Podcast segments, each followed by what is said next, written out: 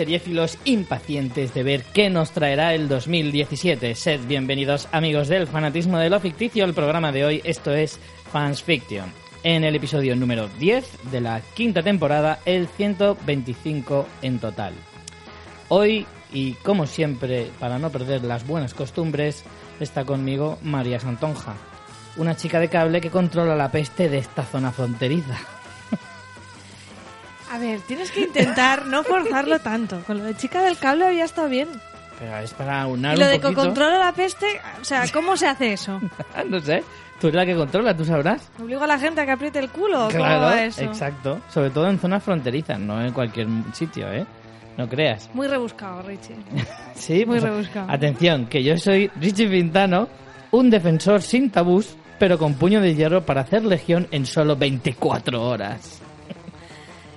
Un poco mejor que el ¿Un mío. poco mejor? Vale, gracias. Bueno, por ahí me he salvado. bueno, hoy, como ya sabéis, vamos a hablar de las series que nos esperan para este 2017. Así un poco generalmente. Vamos a hablar de lo que... De que del porvenir seriéfilo de este, de este año. Qué agobio, Richie. ¡Fua! Es impresionante todo lo que va a venir. Y el otro día leí un artículo. Bueno, no llegué a leerlo, vi el título y me agobié solo de ver el título. Y es que hay como mucha expectativa de la prensa o de la gente en general por ver cuándo explotará la burbuja de las series. Y, si to- y hay muchos artículos que están hablando ya de ¿será 2017 el año en el que explote la burbuja? Sí que es cierto que está llegando a un punto tan inabarcable Pero Que- es como que tiene de que la llegar- producción literaria o de otro tipo de, no sé, de industrias culturales. Es que. También se decía que el- la industria del cine también tenía su propia burbuja y, y ahí estamos. Cada año se hacen más pelis y demás. Entonces, lo que sí que va a conseguir es que vamos a tener que hacer casi podcast de, de- de- de nichos muy concretos sobre series. Ya no se podrá hacer un podcast de series en general. Tendrás que hacer de series de esto, de series de lo otro, porque son tantísimas que, claro, tú no te puedes, no te puedes llamar podcast de series si no has visto esta, pero claro, es que no la has visto porque has visto otras tantas que están en, en- en primera línea de pasa la ya misma en manera. el mundo del cómic, en el mundo de la literatura, en un montón de cosas. Entonces, a mí me parece que simplemente las series es algo más nuevo, pero ya sucede en otros lugares y no ha explotado como burbuja. Ujú. Bueno, pues eso, como os decía, ese va a ser el tema de hoy. Como sabéis, estamos impacientes, eh, como veis, eh, y por hablar de ello, que ya nos saltamos eh, los protocolos y, y ya nos ponemos a debatir. Eh, bueno, antes de empezar, eh, vamos con las eh, buenas costumbres, como decía al principio.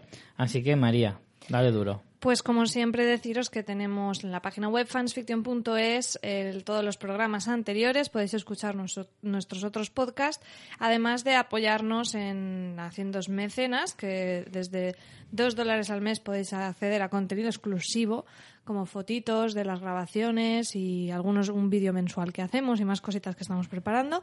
Si, hacéis, si os hacéis mecenas de 5 dólares o más, ojo, atención, que hay regalitos, sorteamos un regalo cada mes. Por ejemplo, hoy hemos hecho el sorteo de, de diciembre, ¿no? De, de la gente que aportó 5 dólares o más en diciembre, que son ya 34 personas. creo. 34. madre mía. 66 mecenas en total, 34 de 5 dólares o más, ¿eh? Que es justo. Ojo, cuidado. más- es más de la mitad. Es más de la mitad. ¿Y qué hemos Es un sorteado? 51%. Richie, ¿qué se ha llevado el ganador? Ganadora en este caso. ganadora en este caso se ha llevado eh, una camiseta de, de la nueva de la nueva línea de moda Fansland que hemos creado recientemente. Ahora mismo solo hay dos modelos, pero eh, ya irá creciendo. De momento eh, se va a llevar una camiseta de Con todos mis respetos, eh, el podcast que, eh, que hacemos de cosas de la vida en Fansland, yo y algunos eh, de Celebrados más. Y eh, también se va a llevar una libreta de Cosmo, que nos ha facilitado la, la cadena, eh, y un boli en forma de pintalabios. Sobeteado por Richie. Sobeteado y, un- y un poco lamido por Richie, que no, no, le mandaré uno limpio. Le mandaré uno limpio. Ese que he chupado, ya veremos dónde acaba. eh, qué mal ha sonado, ¿no? Sí, Eh, sí. Y todo eso si os hacéis mecenas y pagáis a, a partir de 5 dólares. Y después también otro modo de colaborar con nosotros y ayudarnos es haciendo vuestras compras a través de nuestro enlace de afiliados en Amazon. Lo tenéis en nuestra página web o directamente si entráis en fansfiction.es barra Amazon. Y además hoy vamos a estrenar una pequeña sección que se ha titulado provisionalmente Producto más molón o más gracioso que nos han comprado con el enlace de afiliados de Amazon esta semana.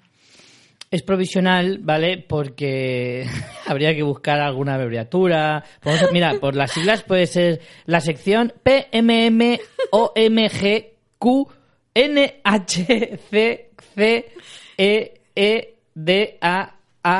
PMMOMGQNHCFCEEDAAAES. Yo creo que he tardado yo menos en decir producto más molón o más gracioso que nos han comprado con el enlace de afiliados a Amazon esta semana.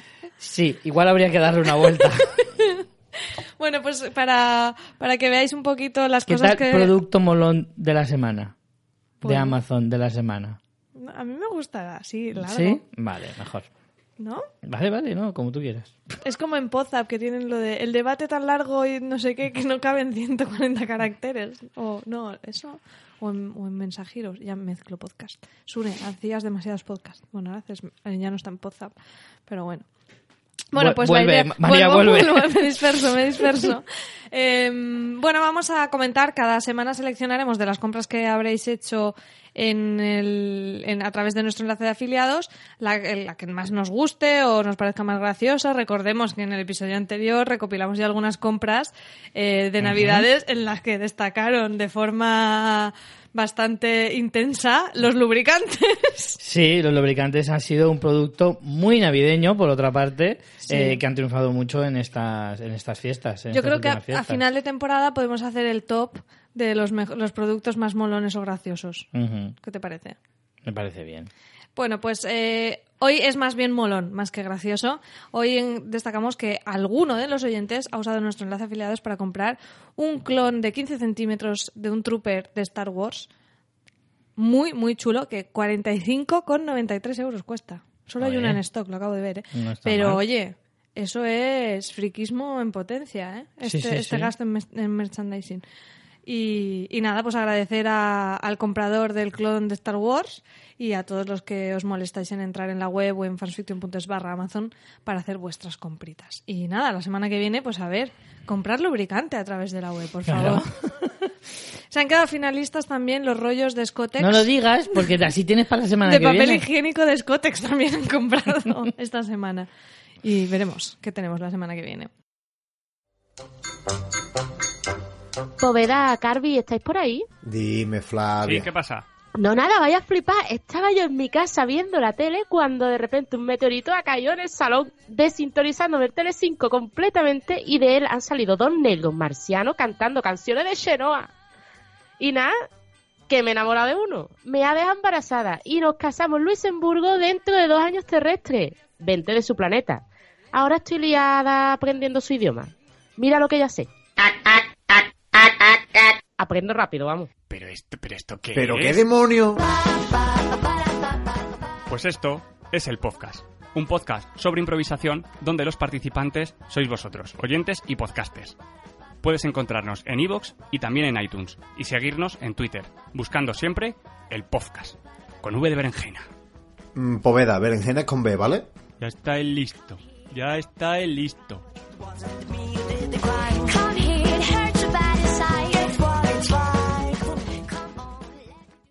Vale. eh, antes de empezar con Mandanga, querías leer unos cuantos comentarios del episodio anterior, ¿no? Sí, por redes sociales nos han matizado algunas cositas y experiencias de uso. Recordad que en el episodio anterior hablamos de las plataformas nuevas de streaming que aterrizaron en España eh, durante los meses pasados, eh, HBO y Amazon Prime Video. Y bueno, algunos nos comentaron algunas, más bien matizaron algunos. Algunos errores o apreciaciones que no, que no dimos. Y para ampliar la información, pues varias personas, incluida por ejemplo Luisillo, nos ha dicho que sí que efectivamente se puede borrar de Netflix eh, cosas que tengas a mitad, pero claro, desde las apps de la Smart TV por lo menos no se puede, se tiene que hacer desde el escritorio. Claro, solo lo puedes hacer a través de la web. También tengo que decir, Luisillo, que en honor a la verdad, no es un método fácil de encontrar, ni, Hombre, ni a- accesible. A mí me ha resultado curioso porque puedes ver todo lo que has ido viendo día a día. y Claro. es- eso sí que es- resulta curioso e inquietante a su vez. Entonces, eh, Luisillo nos decía que podemos acceder desde tu cuenta a mi perfil, actividad de visionado, y ahí es donde sale todos los episodios que has ido viendo o películas, y tienes una maravillosa X que al darle a Luke Cage, además ni siquiera tienes que borrar cada episodio. Si tuviste la, si fuiste suficientemente incauto como para ver más de un episodio de Luke Cage, cuando vas a borrar el primero te dice eliminar esta serie. Y con gran placer haces clic en ese maravilloso botón que nos ha descubierto Luisillo y otros oyentes por Twitter y ya Luke Cage se va fuera, así como las tres películas de Rick Richie, ¿verdad? Sí. Oh, la verdad es que es un placer ver quitar ahí la familia Adams, Hotel Transilvania, las pelis de Rec, que son maravillosas, pero no las quiero ver y no las quiero tener ahí, ¿vale? Entonces, bueno, que sepáis que si os sucede esto, si tenéis algún, algún error y horror en vuestro visionado eh, de Netflix, lo podéis quitar desde la web. También J. Benítez nos ha dicho que Amazon Video sí que tiene app para la PS4.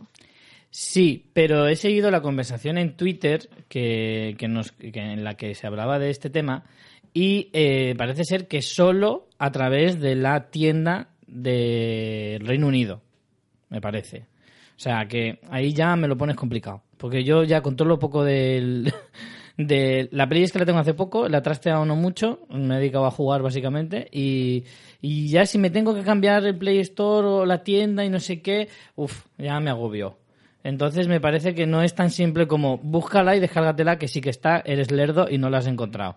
No. Puede ser lerdo, pero no en, Puedo ser en lerdo, este caso. no pero en este eso. caso no, no ha afectado mi lerdez a- al tema que, que nos ocupa. Entonces, mm, por lo que sé, eh, no se puede descargar desde la tienda española. Así que ay, estamos ahí trampas, ¿eh? O sea, digamos que ni para ti ni para mí la razón.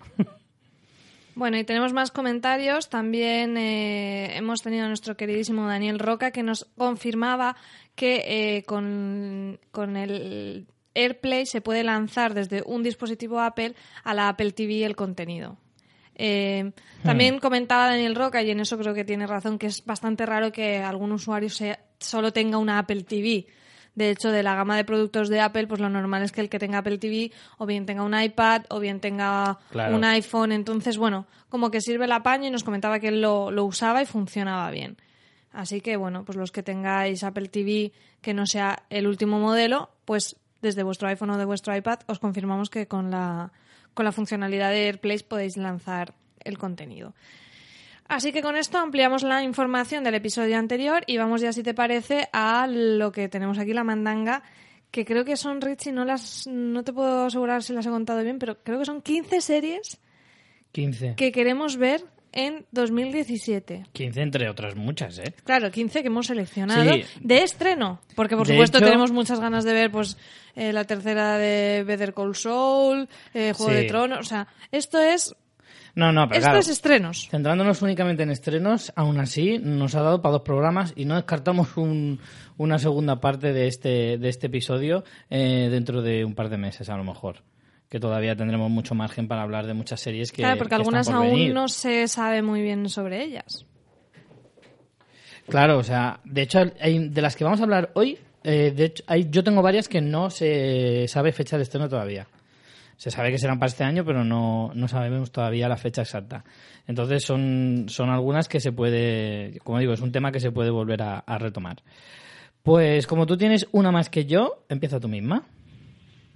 Vale, pues yo empiezo con producción española y bueno, creo que es algo que hemos comentado, pero quizá un poco de pasada, y es que Movistar se va a poner a full a hacer producción propia.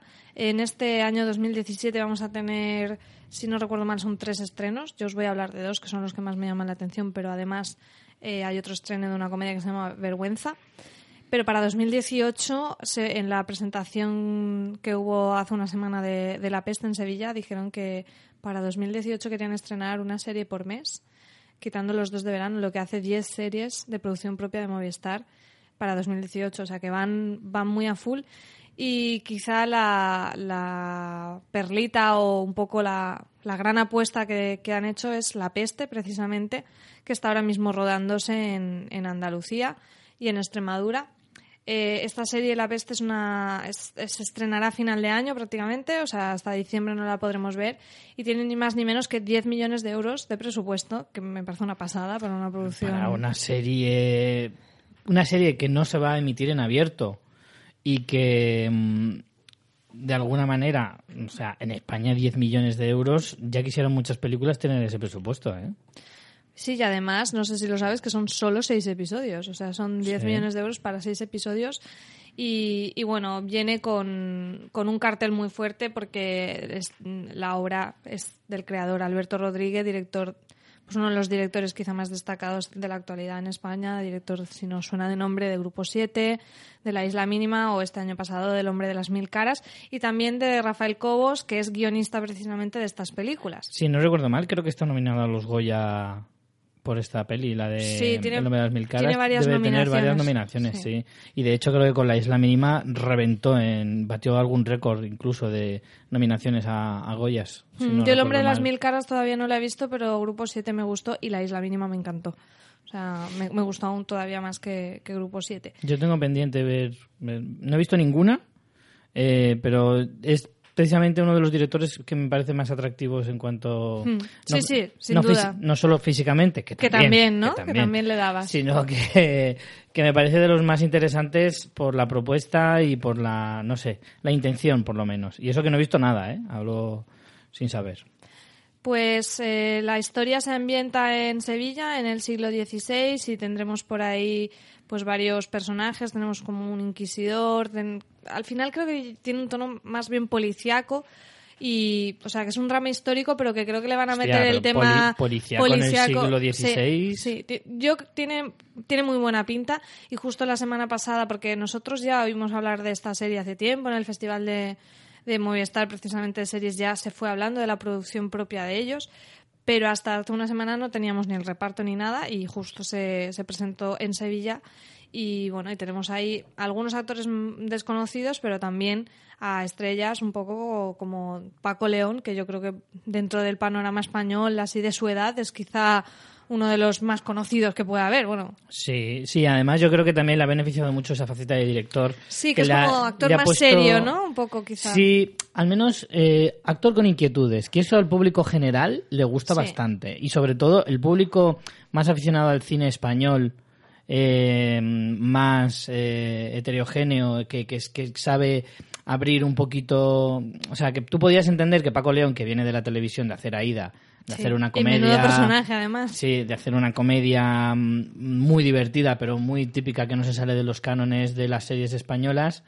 Eh, sorprende que un chico como este eh, acabe haciendo un montón de cosas. eh, Sí, proyectos además como muy muy Muy personales. y muy novedosos, por ejemplo con Carmina eh, con el tema de la distribución, o sea que creo que lo que has dicho tú de perfil con inquietudes Sí. encaja bastante bien con, con Paco León. sí, y ta- además es lo que tú dices, que es un actor que ahora mismo, de su generación, es probablemente eh, de los más conocidos, de los más populares y, en mi opinión, de los más interesantes a nivel de interpretación y a nivel de, no sé, un poco de todo, ¿no? Y bueno, acompañándole en el reparto también tenemos a Manolo Solo, que también... Bueno, igual- ¿Solo? ¿Solo a Manolo? No, tenemos a más gente, ¿no? Pero Manolo Solo, que hace precisamente de, de este inquisidor del que te hablaba. Eh, si no le ponéis cara, ha hecho un montón de... ha hecho un montón de cosas. Si lo buscáis enseguida lo, reconoceréis porque ha, trabajado muchísimo también. Y bueno, mm, yo tengo muchas ganas de ver esta serie. O sea, me parece que, que Movistar eh, por fin se ha puesto las pilas en cuanto, bueno, pues que cuando ha visto las orejas al lobo, de que cada vez más están aterrizando aquí las, las empresas de audiovisual extranjero, le van a- les van a quitar la producción eh, de estos canales a la fuerza, o sea, tanto Netflix como HBO, y esto mm, no va a ir a menos, en todo caso va a ir a más. Y bueno, aunque quizá mm, tendrían que haber visto esta jugada hace un año o dos, eh, creo que sí que están poniéndose las pilas muy rápido. Y, Sí, han sabido reaccionar. y la reacción me parece muy positiva y me parece que es, es algo de lo que podemos estar. A ver, luego habrá que ver las series, pero que me parece que es una súper buena noticia que una gente como Movistar se ponga a este nivel de producción. Porque, bueno, pues siempre lo decimos, ¿no? Que, que calidad en España de talento tenemos, pero bueno, al final se acaban haciendo las mismas cosas con el mismo tipo de, de cortadas por el mismo patrón y, y lo que hace falta es eso, una cablera, ¿no? Un, un poco el perfil que ha habido en Estados Unidos que apueste por cosas distintas y en este caso, pues yo creo que Movistar puede ser ese agente de, de- Mm. de producción. Y por lo menos las propuestas que nos ha traído para este 2017 a mí me interesan. Y las cifras que nos dan para 2018, cuanto menos son llamativas. Sí, desde luego. Yo creo que es que eh, mm, de alguna manera en España no tenemos esa... Evidentemente tú no puedes abarcar todos los géneros como puede hacer la- las grandes eh, cadenas de eh, estadounidenses. De hecho, ni siquiera todas las cadenas estadounidenses se puede permitir el lujo de hacer algunos determinados tipos de serie, ¿no?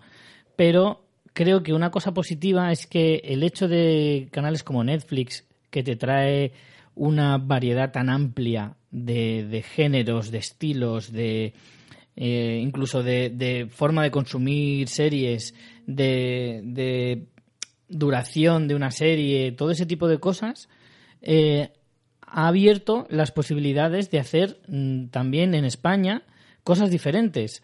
No solo, mm, no solo a nivel de eh, argumental, quiero decir, no solo mm, lo que tú decías de que las series españolas muchas veces son criticadas porque apenas hay variedad, que casi al final casi siempre es lo mismo. Yo creo que en los últimos años ha mejorado mucho eso porque se han atrevido a hacer cosas distintas. Vis a vis, por ejemplo, es un buen eje- es, es, eh, es una prueba de ello, ¿no? De que hasta ahora nunca se había hecho una serie carcelaria o, o- o al menos no de ese, de ese estilo en España.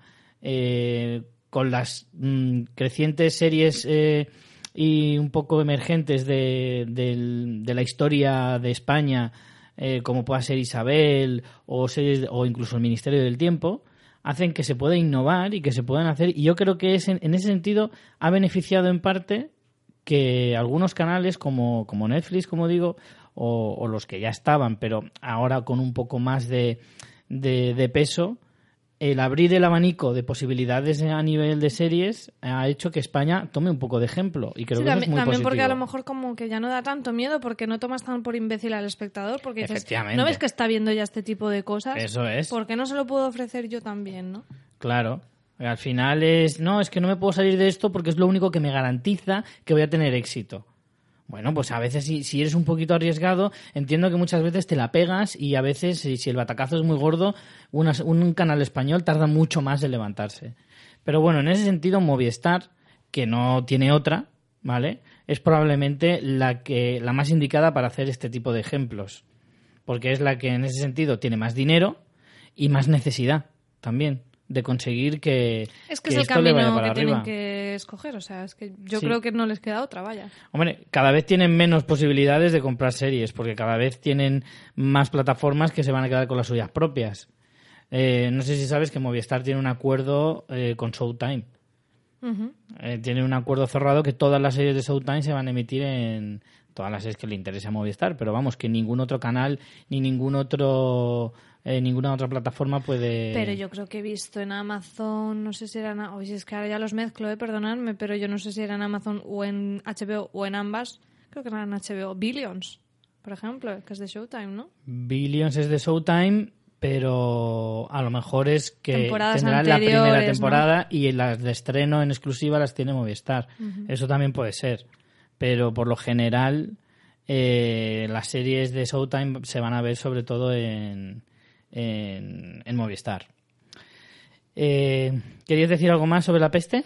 No, nada más que, como decía, está rodándose todavía, así que aún nos quedan bastantes meses hasta final de año prácticamente, no, no la veremos, ni siquiera han salido todavía imágenes, obviamente, de rodaje, pero bueno, que estaremos atentos a, a esta producción y, y que yo lo veo una noticia buenísima. Me- Sí, y sí, me- y aparte es que me interesa, o sea, me interesa todo, me interesa quién han puesto detrás de las cámaras, me interesa el reparto, me interesa la ambientación, me interesa el género, cómo van a jugar con el tema este de crimen y policiaco y, y con el tema de, de- del, del drama histórico, o sea, me llama todo. Entonces, para Sí. mí, por ahora es un win. Vale, pues yo voy con eh, la que creo que es más cercana en el tiempo, la que queda menos tiempo para que se estrene, que es Legión. del canal de- especial de, de Fox, FX, que es para mí uno de los canales más interesantes eh, que hay en televisión ahora mismo, en general. Creo que es un canal que lleva varios años haciendo cosas bastante, bastante interesantes y bastante chulas, como por poneros un ejemplo, pues Fargo o mm, comedias como Eres lo peor o no sé, tiene muchísimas muchísimas Eh, series que a mí me American encantan. Crime American Crime Story. Story, efectivamente, o año. American Horror Story también. Tabú, aunque es coproducción con Ujú. BBC One. Es un canal que hay que tener muy en cuenta. Es y como, que- es, el, el- es el segundo de Fox y hace cosas más interesantes que Fox Sí, últimamente, por ¿no? supuesto. Bueno, últimamente no, desde hace Lleva ya bastante tiempo. sí. Desde hace bastante tiempo, sí. Eh, se estrena el 8 de febrero en Estados Unidos y en España la podremos ver a partir del día 13, eh, justo después del re- el reenganche de The Walking Dead, ¿vale? del estreno de la segunda parte de, de la séptima temporada. O sea, lo traerá Fox y lo pondrá justo después de Walking. Sí, sí, sí. Buen plan, ¿no? No es mala idea, la verdad. Es ese tipo de, de estrategias televisivas que utilizan en Estados Unidos que les funciona bastante bien. Y de hecho, mucho de su parrilla tiene que ver eh, de qué día la encajo porque me pega más con esta serie y demás. Y, y aquí pues están haciendo un poco la misma, la misma estrategia. Legión trata, pues es un spin-off televisivo, digamos, de todo lo que envuelve a las películas de superhéroes, en este caso las de Marvel, en este caso eh, centrándonos más en los X-Men. Como si un círculo superhéroes, dentro de ese círculo está el círculo Marvel y dentro de ese círculo está el círculo X-Men. Y dentro del círculo X-Men también hay subcírculos también, muchas veces. Y en este caso pues traeremos a, a Legión, eh, una serie eh, producida por el inefable Brian Singer, al menos para mí, eh, que ha destrozado la saga y ha decidido pues seguir su senda en televisión también. Y en este caso... No, ¿Por qué limitarse a destrozar una saga en un único Claro, medio? claro. Cuando puedes hacerlo en es más. el destrozo transmedia, ¿sabes? No solo me voy a centrar en joder las cosas en el cine, si puedo hacerlo también en la serie. Y no le dejan tocar Pero el no cómic. dices que tiene no más dejan- ganas. de- no Tenías ganas ver esta serie. Porque no le dejan tocar el cómic, que si no también lo desgracia. Sí, de hecho este es el único punto negativo que le veo a, a la propuesta, ¿no? A ver, el tráiler es muy interesante. Hemos visto publicidad en Fox, los que tengáis Fox. Habéis visto publicidad de Legión desde hace meses, pero meses. Y, y es probablemente uno de los estrenos más fuertes de la cadena aquí en España. Eh, el piloto está escrito por el creador de Fargo, que ya pues todo queda en casa, Noah Fowley. Y eso, en mi opinión, pues yo qué sé, puede ser, es como un punto a favor, ¿no? Porque Fargo es una serie bastante, bastante buena y que tiene mucha, eh, que tiene que genera mucho interés. Es una colaboración de Fox con Marvel, eh, esta serie, porque Marvel, como ya sabéis, está expandiendo su universo eh, Empresarial. empresarial, sí, pero vamos, me refiero a en cuanto argumentalmente, está como mandando algunos eh, círculos, como decíamos, algunos, eh, ahí lo diré, algunas líneas o algunas, eh, eh, por- a ver, por poner un ejemplo, ¿vale? Tramas. Mm, mm, Sí, tramas. Marvel tiene con Netflix el acuerdo de que toda la historia de los defensores, de que ahora hablaremos también, y con Daredevil, eh, Iron Fist, Luke Cage y, Jessica Jones, eh, todo eso permanece en, Netflix, pero luego hay otras eh, tramas o otras líneas argumentales que tiene la propia Marvel, pues que se las vende aparte a otros sitios. Y en este caso, pues todo lo que esté rodeado de lo que sea X-Men y demás, pues va a pertenecer a, a Fox en un principio.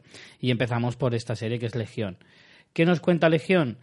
Eh, Legión eh, nos trae un poco la historia de, de un personaje que yo creo recordar que en, los, en las películas de del innombrable este eh, ya salía y era el hijo de eh, Charles Xavier.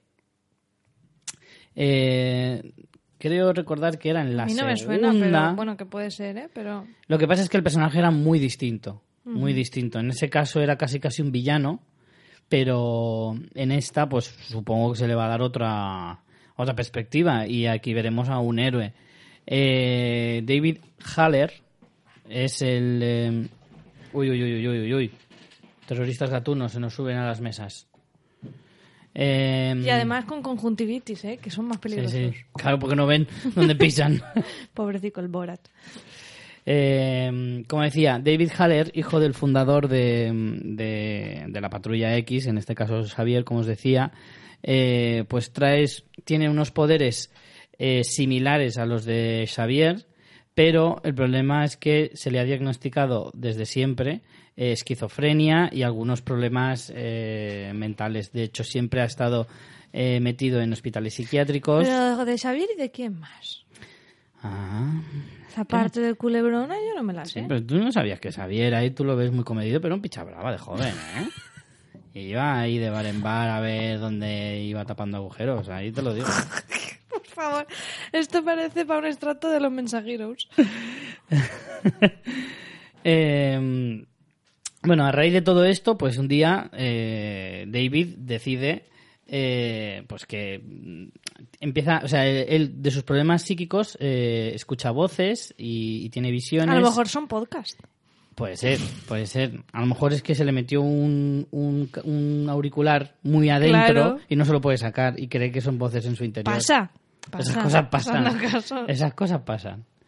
Y bueno, en cualquier caso, pues eh, decide finalmente que a lo mejor esas voces que oye en su cabeza a lo mejor no son tan fantásticas y pueden llegar a ser reales. Y entonces a raíz de eso, pues intenta eh, dar un poco salida a esos poderes que tiene, que no, no sabe qué hacer con ellos. Dar salida suena a, a vaciar stock, ¿no? Sí, Un poco. a, a ver qué vendo en Wallapop, ¿sabes? Pues esto es un poco lo mismo. Eh, será una temporada solo de ocho episodios. Gracias, Bien. FX. Gracias. Vale, entonces sí que la voy a ver. Gracias. Eso ha sido, para mí ya son, son ya eso, eh, los datos Más definitivos en plan, va de no sé qué, de no sé cuánto, como al final me interesa todo en mayor o menor medida, pues soy una persona curiosa, al final el factor determinante es, tiene ocho episodios, tiene, tiene episodios. Porque me dicen, no, es renacentista de vampiro, ay, qué interesante, no, es de unos niños, no sé qué, qué interesante, entonces no. Sí, sí, Tengo pero que dime cuánto dura. algo, claro. ¿Cuántos episodios tiene? Claro. A mí no me líes. Y mm, eso sí, cada episodio durará una hora. Eso sí. A mí eso ya me falla un poco. Bueno, está bien. No soy muy partidario de los capítulos de más de 40 minutos. Y eh, más o menos esta es la propuesta de, de Marvel y Fox. ¿Y cuál es la siguiente tuya, María? Bueno, que yo aparte de decir tonterías, Legión también la quiero ver, Ah, ¿vale? vale, vale. Solo para que conste. Si alguno pensaba que María solo estaba aquí para decir tonterías, bajémosle desengaño. Y ya me has convencido con lo de los ocho episodios. Bueno, pues yo sigo con Movistar Plus. Os decía que traen varias producciones para 2017 y otra que tengo también muchas ganas de ver es La Zona Richie. Además, vimos la presentación en el Festival de Movistar de Series con sus creadores, los hermanos Sánchez Cabezudo, que si de nombre no suenan, son dos hermanos muy majos, además. Muy majos, sí, la verdad que sí. Los- Muy sencillos, además. Sí, muy salados. Creadores de esa grandiosa serie que es Crematorio, quizá una de las producciones españolas, bueno, sin duda de los últimos 20 años más destacadas. Y pues ahí que ha venido Movistar Plus y ha dicho, ¿qué queréis hacer muchachos? Por lo que queráis, topa vosotros. Topa vosotros. Y hincharos. lo que nos presentan es súper interesante porque es un thriller posapocalíptico en el norte de España tras un accidente nuclear. Y también me dicen eso, me dicen eso y digo, Y te vienes arriba, digo- pero a tope. Digo, Richie, que hace un podcast de esto. Hombre. Así que tiene una pintaza. Nosotros, como os decía, fuimos a la presentación. Todavía no, han empezado, no habían empezado a rodar en aquel momento. Sí que nos enseñaron fotos de localizaciones. Y yo creo que va a ser la típica serie que va a conseguir traer un poco a, lo local cosas que hemos visto en muchas producciones internacionales, ¿no? Y que va a poder ser realista o sea, y jugar con el género, pero sin olvidarse de que es una serie española. Además, el protagonista es, eh, según creo que es un policía, ¿no? Un personaje de un policía interpretado por Eduard Fernández, que también es un, es un gran actor. Mm, a mí no me cae muy bien. ¿No te pero, cae bien? Pero no, no me parece mal actor, pero no me resulta muy desagradable. ¿Sabes? En los papeles que suele bueno, hacer. igual le va bien según el papel, ¿no? Sí, pero no, no digo que sea mal actor, ¿eh? Ojo, me, me parece que es un muy buen actor. Pero yo le tengo como cierta manía. Bueno, pues Pero por los personajes, no a la persona en sí. A A, mí- lo mejor es una bellísima persona. A mí bien, o sea, creo que creo que es una gran elección, la verdad. Me pega así de poli y tal para, para el tipo de producción. Y nada, esta nos llegará un poquito antes, la tendremos en septiembre de 2017 y con bastantes ganas. Me interesa mucho el tema y estos estos autores son los creadores de una serie que, que me flipó muchísimo como es crematorio, así que, que nada, dos series españolas. Y no, será la, y no es la última que traigo hoy. ¿eh? No, no. Y, y no serán las últimas de las que hablemos en un futuro así más reciente, porque ya te digo, lo que estábamos diciendo es que esto no, no va a parar aquí, sino que va a ir a más. Por lo tanto, es una, es una buena noticia. Eh, ¿Quieres decir algo más? No, nada más, porque tampoco, como te digo, como son series que están todavía en producción, no hay tantísima información. Vale. Pues yo voy a hablar de mm, otra que también va a estrenarse dentro de bastante poquito, de la que se ha hablado mucho y, que realmente yo tengo ciertas eh, cierta gana de ver y sobre todo curiosidad porque eh, como se hablaba antes Marvel sigue teniendo su, su acuerdo con Netflix y, y la cuarta serie que nos prometieron para completar el cuarteto que a, a la postre serán los defensores eh, Iron Fist es la que nos faltaba para completar este escuadrón de la justicia en A ver Hell's si viene a compensar un poco el, el desastre de Luke Cage. De momento vamos 2 a 1 en cuanto a series buenas y series fallidas. O sea, que toca mala, ¿no? Eh, no lo sé. También tenemos por ahí pendiente, de- no voy a hablar de ella hoy, pero me la guardo para otro día, la de, de Punisher. A lo mejor ese es el que hace el desempate, dando por hecho que a lo mejor esta es mala. Pero a mí por lo que pinta, pinta bien. Claro que Luke Cage también pintaba bien, pero bueno. El problema de, Luke Cage a lo mejor es que no han sabido encontrar eh, una historia que realmente le atraiga, porque el personaje a priori sí que parecía interesante.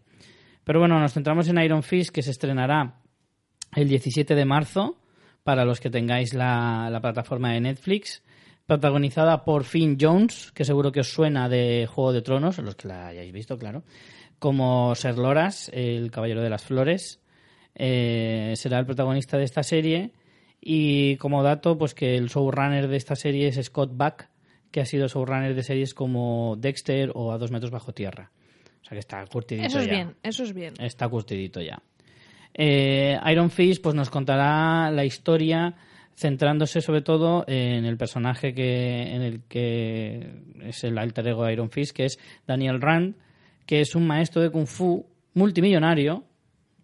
A mí me hace gracia esto de los multimillonarios, ¿sabes por qué? ¿Por qué? Porque es como, lo hacemos multimillonario y así no nos tenemos que preocupar de que trabaje. Yo siempre he pensado que es por eso. Y es como, así nos podemos centrar más en la historia del superhéroe y no en que tiene que trabajar de vez en cuando para sobrevivir. ¿Qué le pasaba a Spider-Man con Peter Parker? Que tenía que hacer Tenía de que ir a hacer deberes, Claro. también porque iba al instituto. De vez en- y luego cuando ya se hizo fotógrafo y eh, periodístico, pues claro, de vez en cuando le tenías que ver haciendo fotos o algo porque si no daba el cante un poco. Decir, oye, Peter Parker, Peter Parker. Que me encanta cuando la gente le habla a la gente de hombre y apellido. Oye, Peter Parker, ¿tú qué pasa? ¿El alquiler quién lo paga? Claro. A ver, ¿Eh? la declaración de la renta te sale a pagar o a devolver, no lo sabemos. Efectivamente. Tú sabes que a Bruce Wayne eso no le preocupa. Y ahora se lo hará el contable si te sale a devolver. No creo que le salga a devolver Bruce Wayne. Fíjate lo que le saldrá para devolver. Bueno, no sé, depende. Ahora con Trump igual le sale a devolver. Claro, puede ser. Entonces, esas cosas yo creo que cuando lo hacen millonarios para quitarte de encima toda esa mierda de la trama. Estamos muy jodidos de la cabeza para pensar en este tipo Hombre, de cosas, quieras o Richie. no, pues esas cosas son importantes. Sí, claro, lo ¿Tú nunca son. has pensado en esas cosas? Dices, ¿y, y, y Batman en el día a día sus cosas cómo serán? ¿Tendrá el baño decorado con cosas de Batman? O de Agatha Ruiz de la Prada como tu madre. Claro, mi madre tenía un, un espejo que era en forma de corazón y otro en forma de flor, así muy Agatha Ruiz de la Prada. Mi madre es muy así. Pero a lo mejor Batman, yo pienso que no. ¿Sabes por qué? Porque cuando tenga invitados en casa, si lo tiene todo decorado de Batman, va a decir, ¡hostia, este es Batman! ¿Sabes? Sería, sería desvelar la identidad secreta de la manera más cutre que puede ser, que es que te pillen con un baño decorado demasiado atrezado, ¿no? Hombre, estaría guay, habría estado muy bien que las pelis de Nolan, por ejemplo, no en los baños de arriba, pero sí en la Batcueva, un baño decorado con cosas, pero del Batman de Adam West, ¿sabes? El de los 50.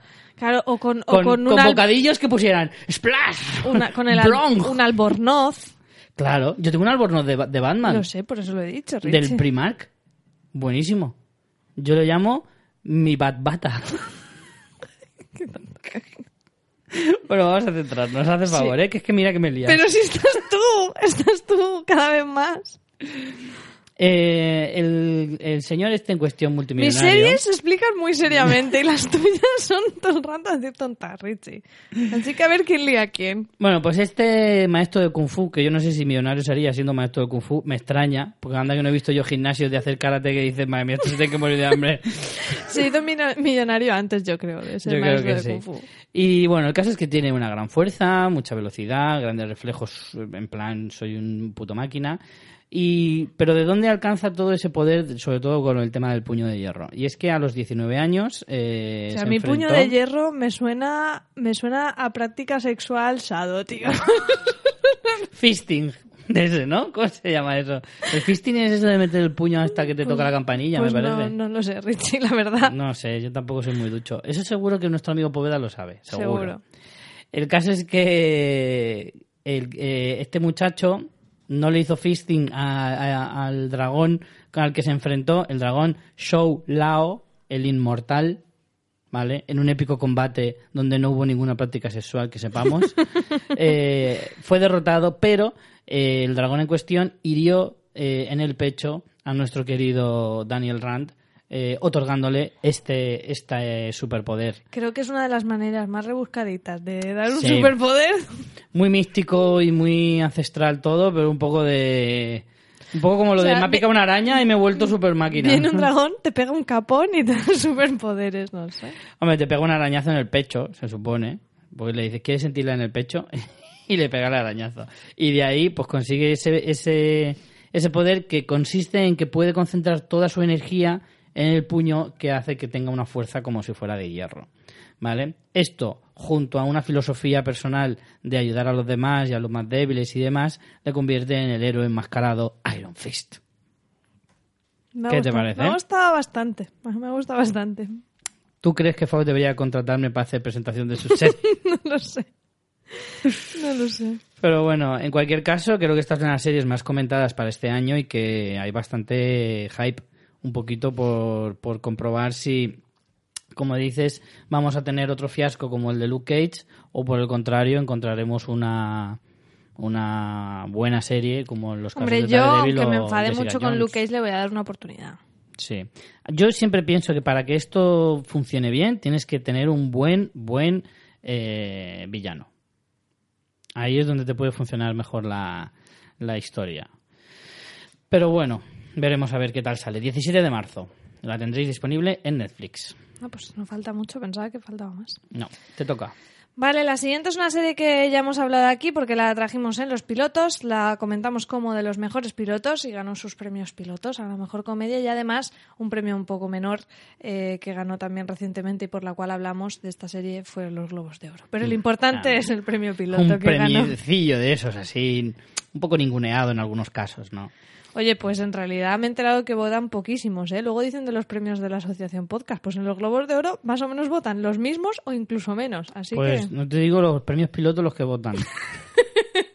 votan mucho menos. pero con gran criterio. Bueno, Sí, estamos sí. hablando de la serie This Is Us de la NBC, que como sabéis se estrenó en Estados Unidos el 20 de septiembre y a España llega a través de Fox Live próximamente el 2 de febrero, por eso la traigo como estreno de, de este año, que me interesa.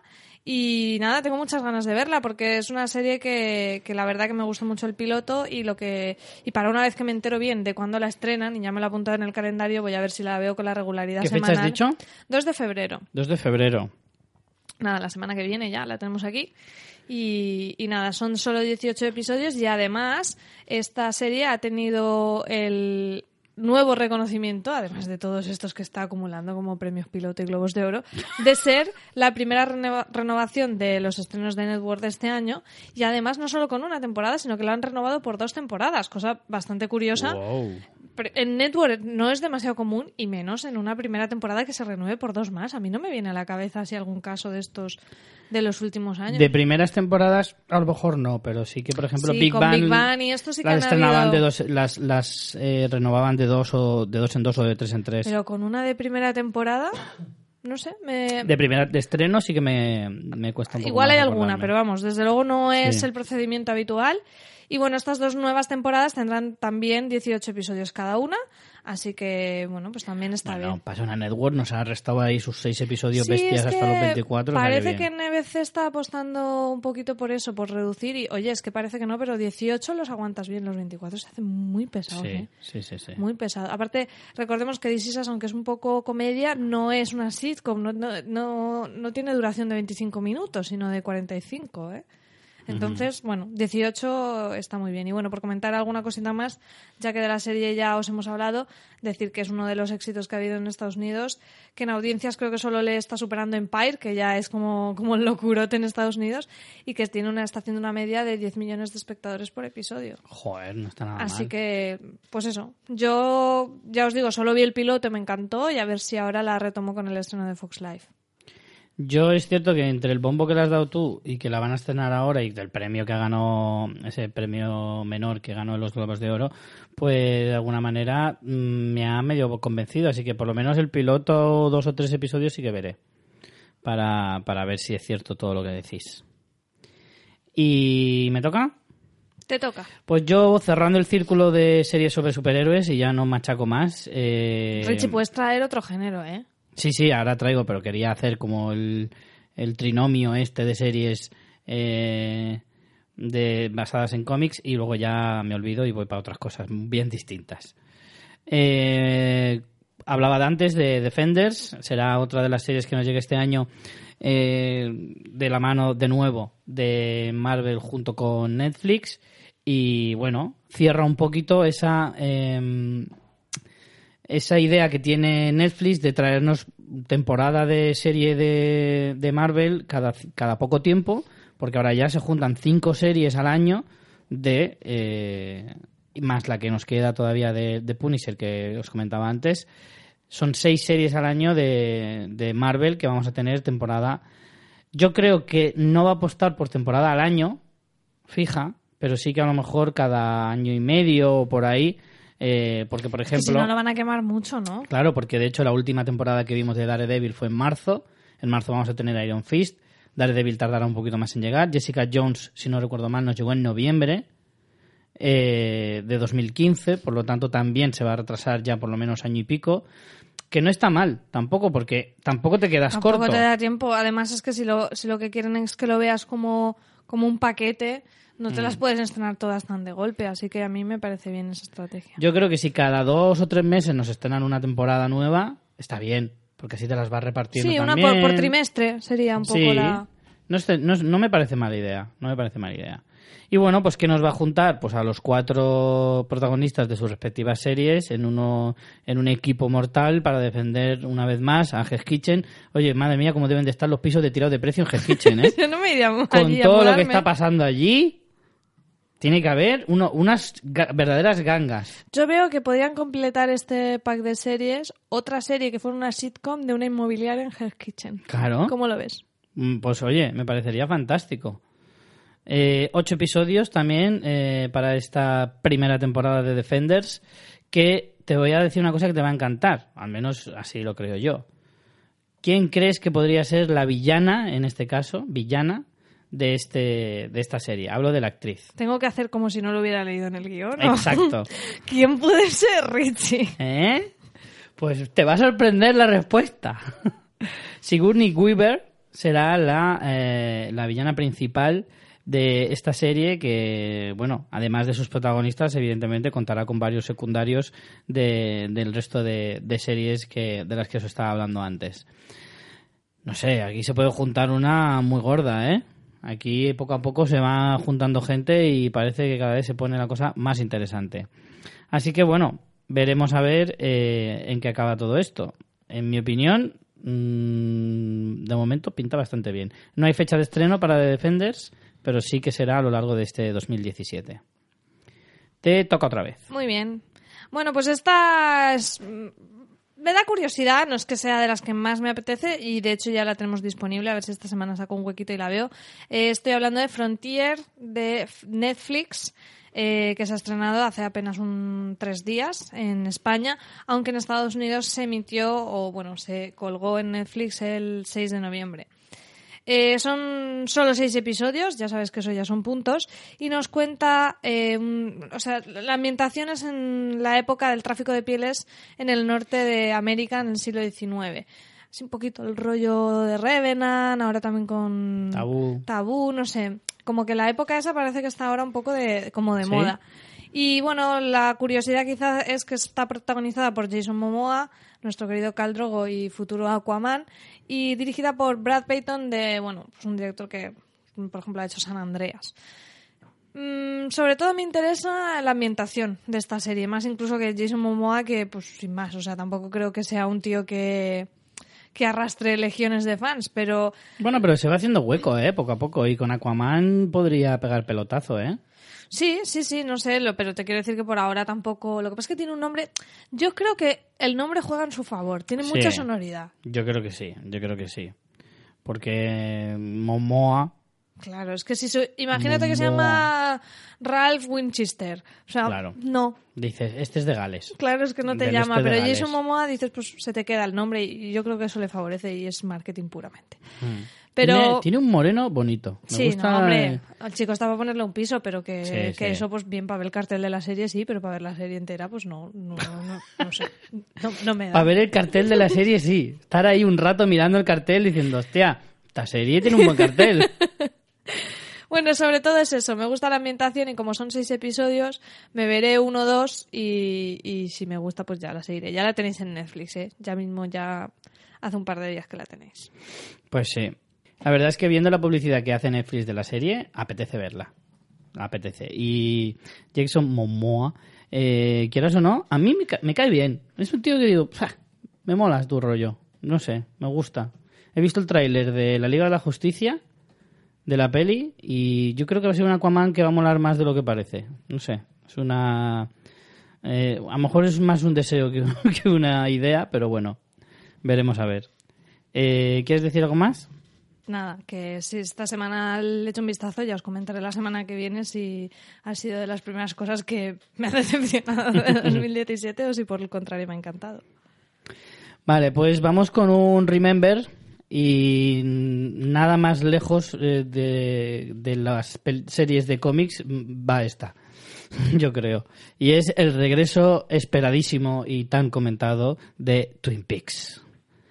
Eh, en este caso vendrá de la mano de Showtime y su estreno está previsto para el 21 de mayo de este 2017, serie mítica que llega 25 años después de, de su éxito en los 90 y creada por el eh, indescriptible David Lynch. Hombre, puedes describirlo en el vídeo que me has enseñado antes, Sí, ¿no? o sea, he visto una noticia, digo, voy a, voy a buscar información sobre la serie y veo un- una noticia, la abro, empiezo a leer y me veo un vídeo que no hay- tiene explicación de por qué el vídeo está en ese artículo y es un vídeo en el que da- aparece David Lynch, suena la clásica sintonía de la serie y ves cómo de repente se come un, un donut.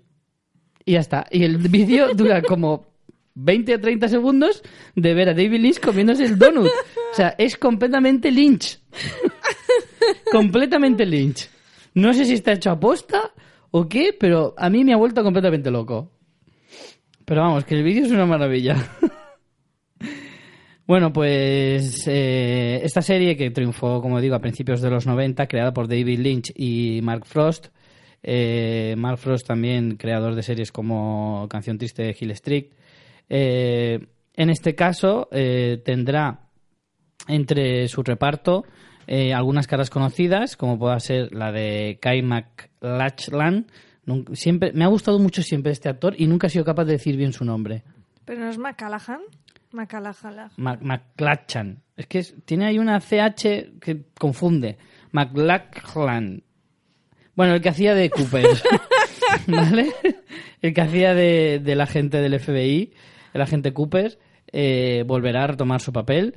y eh, estará acompañado de nombres ilustres como por ejemplo Naomi Watts, Tom Sizemore. A Tom Sizemore seguro que le habéis reconocido en alguna película de, de gángsters de- o algo por ahí, porque siempre ha hecho de tipo duro.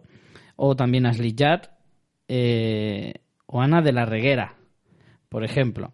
Algunos de los eh, actores que eh, eh, participan también en este regreso de, de la mítica serie.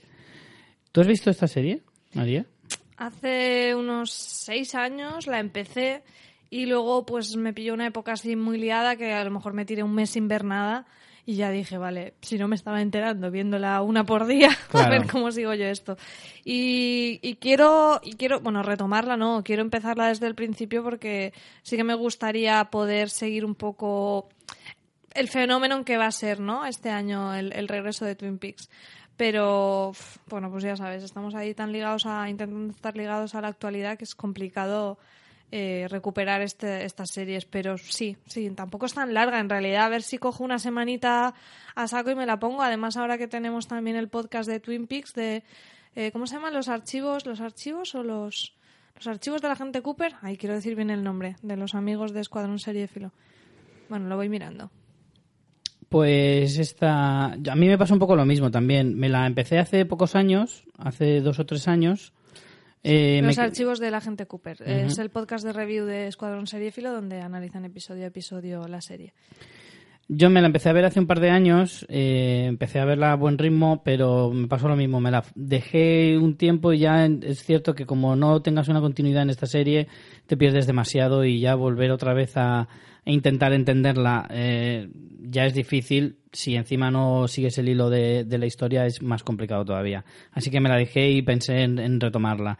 La excusa de la tercera temporada ahora que se estrena eh, es perfecta para, pues, para iniciar otra vez y verla. Esta tercera temporada constará de 18 episodios, ¿vale?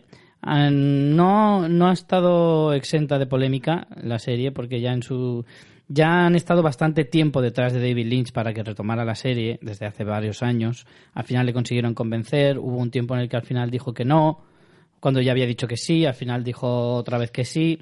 O sea, ha Pero yo tenido creo que muchas a él movidas. le gustará eso también. ¿no? Sí, yo creo que también le va el rollito. Pero bueno, supongo que no hace falta que os explique de qué va Twin Peaks, porque, en fin, sería como insultar a vuestra inteligencia. Quiero pensarlo.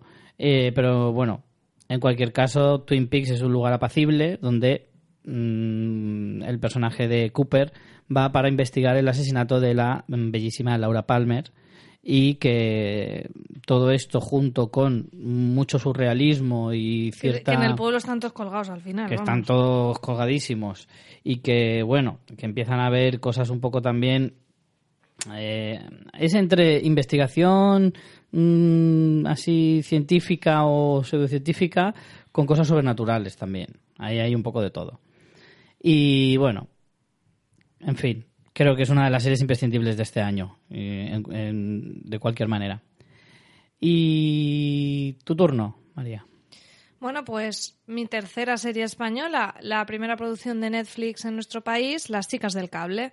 Eh, todavía no hay fecha de lanzamiento, sí que, bueno, ni siquiera sé si han empezado a grabar, pero en principio viene para este año esta producción que está, que, por- de la que están detrás eh, Bambú Producciones, que es una productora, bueno, pues que es responsable de series como Gran Hotel o Velvet, y en el reparto tenemos actrices como Ana Fernández, Nadia de Santiago Blanca Suárez, y la historia que nos contará, como su título nos dice, de forma bastante descriptiva, es en, el- en los años 20, en Madrid, cuando eh, está la empresa, el nacimiento de la operadora telefónica, con esas primeras mujeres que trabajaban eh, como, como teleoperadoras.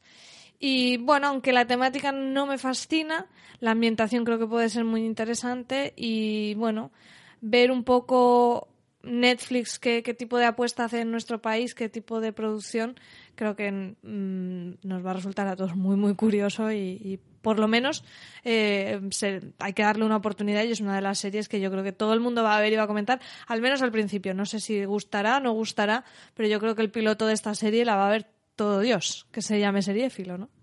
Sí, porque además de la mano de Netflix siempre es como, al menos la curiosidad de ver qué se, qué se va a hacer en este país eh, con el apoyo de, de la cadena americana, ¿no? Yo creo que por lo menos eso tiene que generar cierta curiosidad para la gente que se acerca a ver series de vez en cuando, digo yo.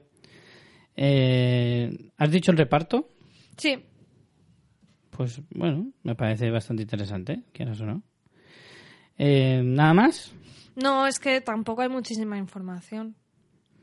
Vale, pues yo voy a retomar también la, una de las series que hablamos la semana pasada, que es Tabú, que es una de las series que efectivamente más ganas tengo de ver este año. Estrenada el pasado 7 de enero, ya Si es que te va a encantar, Tom contamos, Hardy. claro. Con ese sombrero, yo lo puse el otro día en Twitter, el nivel de moloncidad de Tom Hardy con esos andares, el sombrero de copa y la abrigo gabardina que me lleva, es que es impresionante. Es que te va a encantar. O sea, va a ser al nivel del vestuario de, de de Westworld. Claro. o superándolo. Uh, madre mía. Sí que es cierto que la Inglaterra de- del siglo XIX, ¿no? Estamos en la ambientación del siglo XIX, ¿puede ser? Sí, siglo XIX eh, me flipa. Además es como Me súper flipa completamente. sucia y Claro. gris y sórdida.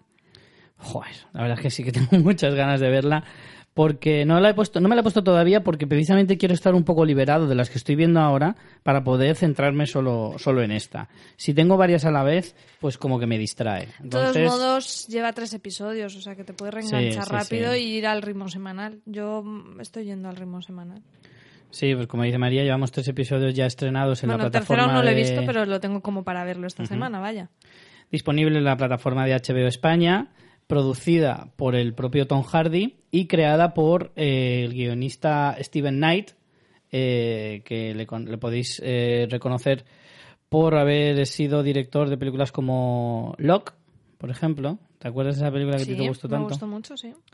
Em, pero también ha estado como guionista, ha trabajado en cosas interesantes como Peaky Blinders, por eso me, me pega mucho el estilo de... ¿Tú la viste, Peaky Blinders? Vi la primera temporada, me gustó y pretendo ver la segunda y bueno, y, la- y las que van a venir después, por lo menos la tercera, que ya es- creo que se estrenó el año pasado. Está en Netflix, ¿verdad? Sí, sí, sí, sí, disponible en Netflix. Pero bueno, que ha sido un guionista ya, guionista de Promesas del Este, por ejemplo, película de David Cronenberg, de Aliados, que ahora está un poco más, eh, en- Bueno, eso es más que igual es alimenticia esta, ¿no? Sí, bueno, más alimenticias son, por ejemplo, Guerra, Mundi- Guerra Mundial Z 2 o eh, la segunda parte del eh, remake americano de Millennium. ¿Aún no se ha hecho eso? No se ha hecho, se va a hacer ahora. Que se como The si- Girl in the Spider's Web. Si no se ha hecho aún, ¿por qué se hace ahora? Si de esa peli hace lo menos seis años o más. Sí, la primera fue la de David Fincher, que fue en 2012, si no recuerdo mal.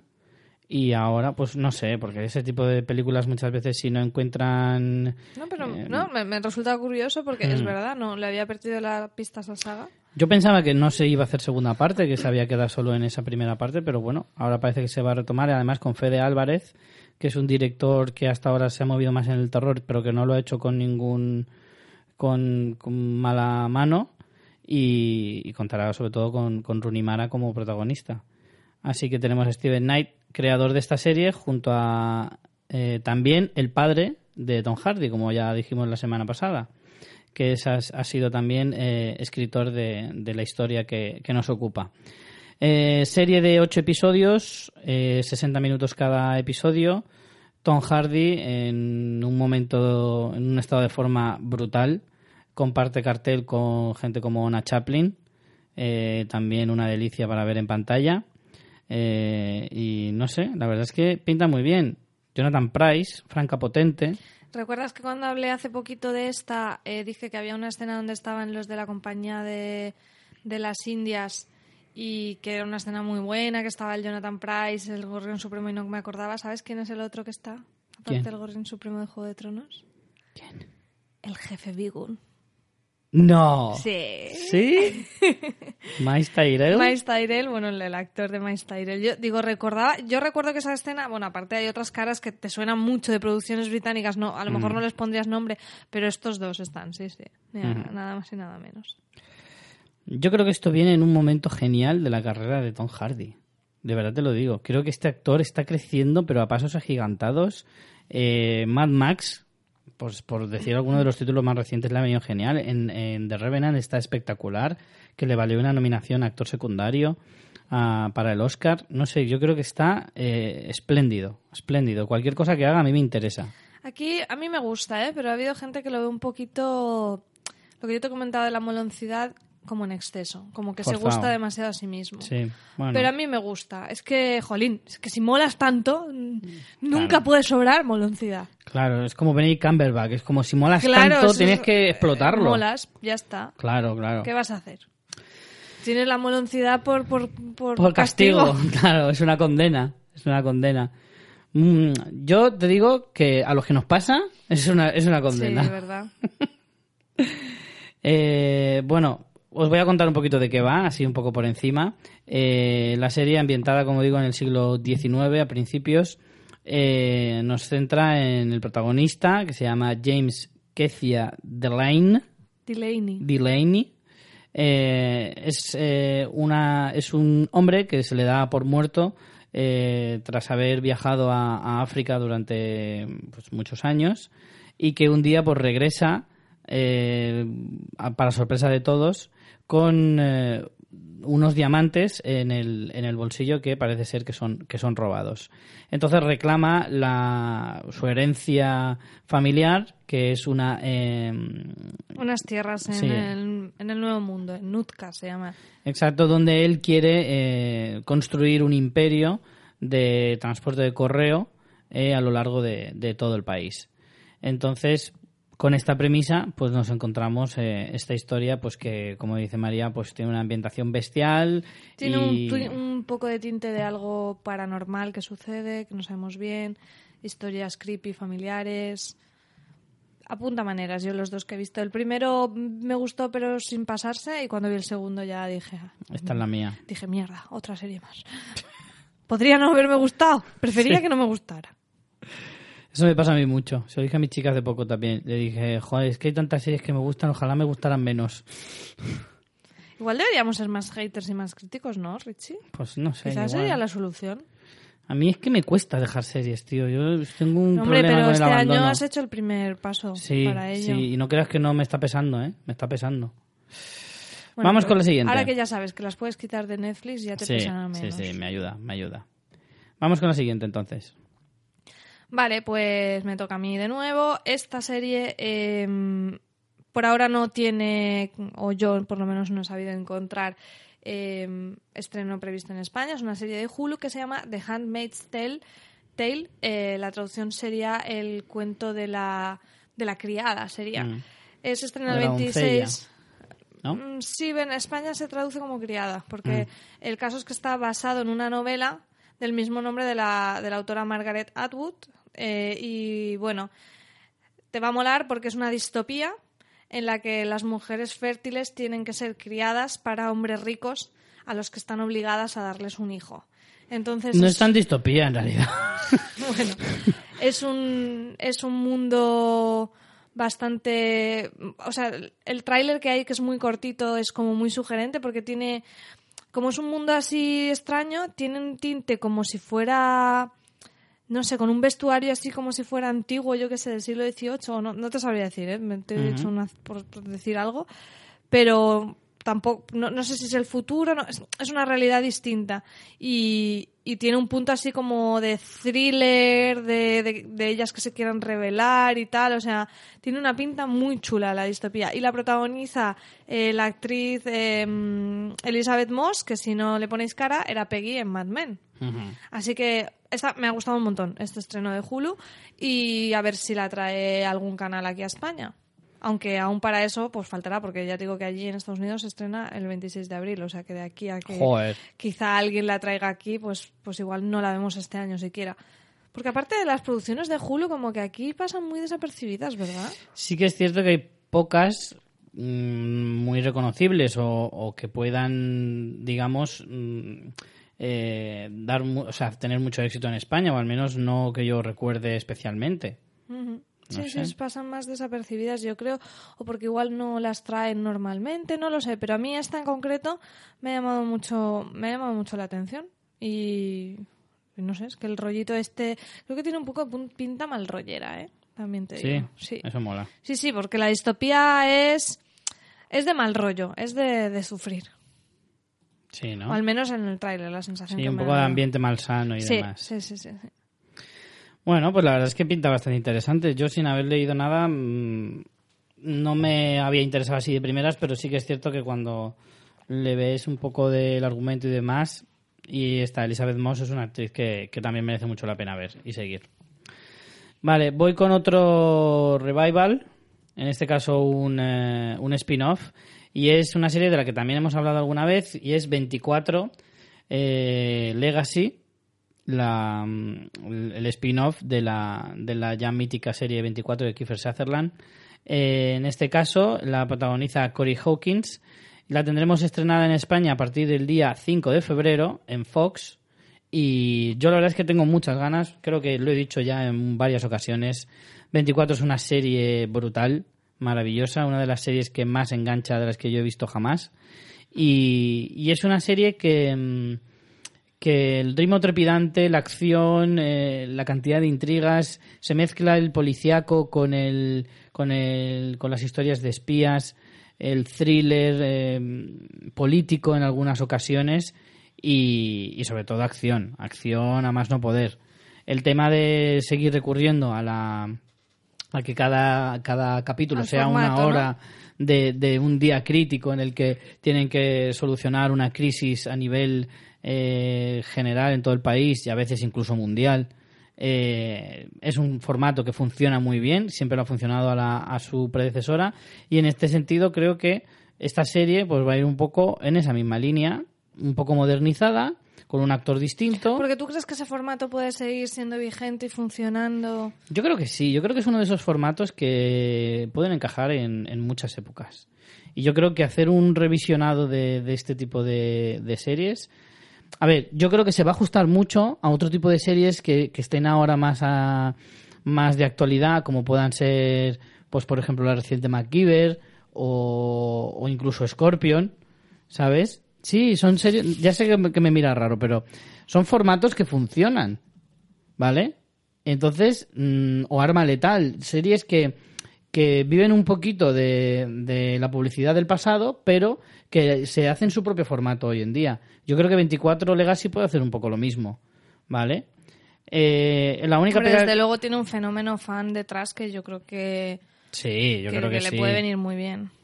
En este caso, pues bueno, pues como decía Corey Hawkins, que es el hombre que más morritos pone de los que yo he visto en años, ¿vale? En todas las fotos sale poniendo morritos. ¿Sabes quién es, no? Ya hablamos de, de quién era este actor. No. Es el que hacía de el falete negro en The Walking Dead, Ah, sí, vale. que hacía del personaje de Heath, eh, que salía muy poquito, era el chico de las rastas y tal. Pues ahora se, se ha venido a hacer esta serie, que la hace que con otra mira, otra persona que a lo mejor os suena es Miranda Otto, que es la que hacía de Eowyn en El Señor de los Miranda Anillos. Otto, sí. Fíjate Sí. si hace años, ¿eh? Y me acuerdo del nombre porque porque porque, Porque has visto porque los créditos del Señor de los Anillos muchas veces. fuerte. Pero también es porque desde entonces no he hecho nada. No, O muy poquito. No, Miranda Otto no. Porque no la hemos visto. De hecho, tú la ves en eh, lees de esta serie en páginas, eh, cualquier página, y te dicen, entre paréntesis, El Señor de los Anillos. O sea, que no ha hecho nada entre medias para que se la Hombre, no, reconozca. pero lo más destacado siempre es lo que suelen poner. No es lo último, no te ponen lo último. No, no creo que sea lo último, pero sí lo más destacado. Pero quiero decir que si desde entonces hasta ahora no ha hecho nada, no sé. Pero vamos, en cualquier caso, a mí eh, me interesa mucho. Me interesa mucho ver eh, esta serie y bueno, tendrá solo 12 episodios, no 24, como eran las originales. Eh, en, la, en la serie original, la última temporada, una especie de temporada Remember también que se hizo dos o tres años después de que la serie se terminara, también duró 12 episodios y tenía lugar en Londres. Pues en este caso también cogerá ese formato de 12 episodios nada más y nos costarán, pues nos contarán mediodía, nada más. ¿Vale? Un tardeo. Como quien dice, ¿no? Así que, bueno, 5 de febrero. Apuntároslo para Fox. Muy bien. Pues vamos con mi última serie. ¿Tú tienes muchas más? Me quedan dos. Pues venga, Ah, pues, Di, di tu otra. Yo pensaba que eras tú la que tenía de más, pero no, eres- soy yo. Así que, em, vale, pues voy con, eh, estoy muy remember, muy remember, Ya te veo. muy remember y la- de las dos que me quedan, las dos son Remember. Y en este caso, pues tenemos Star, Star Trek Discovery. Pero si tú Eh, no eres Trekkie, Richie. No soy Trekkie todavía, Pero lo serás, ¿no? pero puede que lo sea. Las- la nueva saga de películas eh, eh, comenzada por JJ Abrams me han generado cierta inquietud. Creo que además en el podcast lo he dicho ya en alguna ocasión que las películas me han gustado, la historia me ha gustado y me ha generado curiosidad para eh, darle una oportunidad a las antiguas. Y de hecho, eh, hubo cuando se estrenó la, la tercera de las nuevas eh, el verano pasado, en el canal Hollywood creo que fue, o en algún canal de los que viene con Movistar, eh, las pusieron todas y me las grabé. Y las tengo ahí pendientes para ver y, quiero empezar a retomarlas para, pues un poco para meterme en el mundo Trekkie a ver cómo va. Y ahora encima me dan la excusa de que si empieza la serie, pues con más razón voy a, voy a darle la oportunidad a, la- a la- a las películas.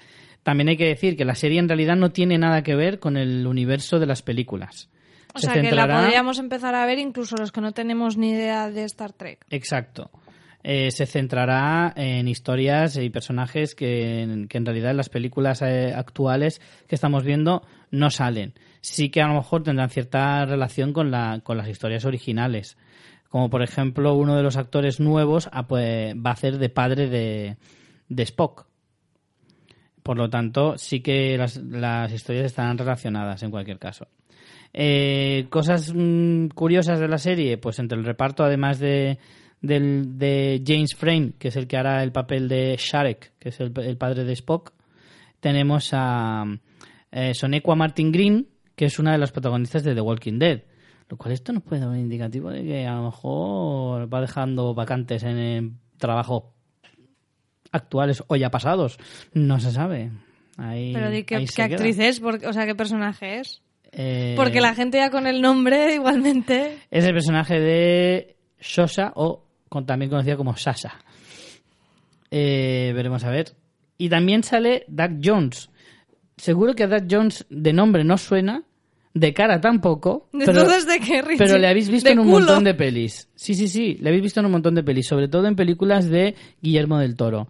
Es un actor especializado en personajes caracterizados de manera que a él no Ah, se le es ve la que cara. nos has hablado alguna vez, ¿no? Sí.